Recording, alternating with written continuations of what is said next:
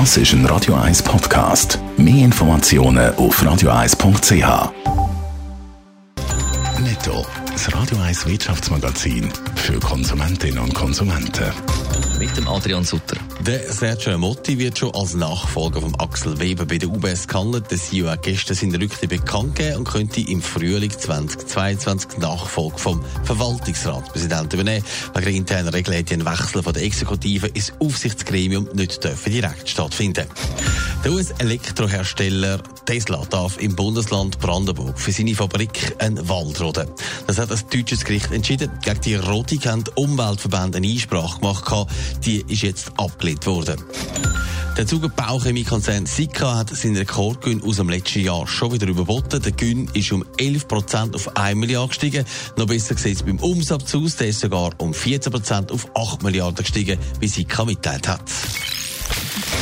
Ja, es läuft alles so richtig harmonisch ab im Wechsel in der Chefetage von der UBS. Der Sergio Ermotti geht im Herbst und führt zuerst noch seinen Nachfolger äh, Ralf Hammer sein.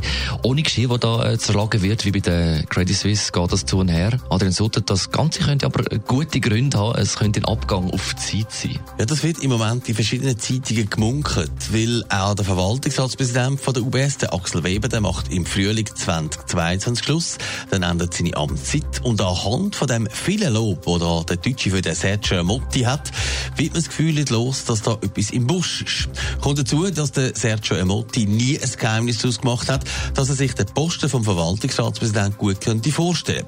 Und schon wird der Sergio Emotti als nächster VW-Präsident von der UBS gehandelt. Das haben wir ja direkt können machen, oder nicht? Es geht eben nicht. Ein direkter Wechsel vom Konzernchef zum Verwaltungsratspräsident, das macht er keinen Fall. Auch wenn in vielen anderen grossen Betrieben das sogar noch die gleiche Person gemacht. Von dem her wäre das eigentlich ein sauberer Wechsel. Der Sergio Motti geht jetzt und löst in knapp zwei Jahren seinen jetzigen VW-Präsident ab. Das würde Sinn machen. Die Bank müsste man nicht gross erklären und er würde sich auch am Paradeplatz immer noch auskennen in den Räumlichkeiten.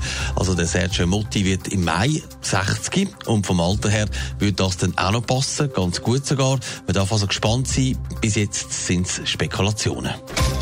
Netto, das Radio 1 Wirtschaftsmagazin für Konsumentinnen und Konsumenten.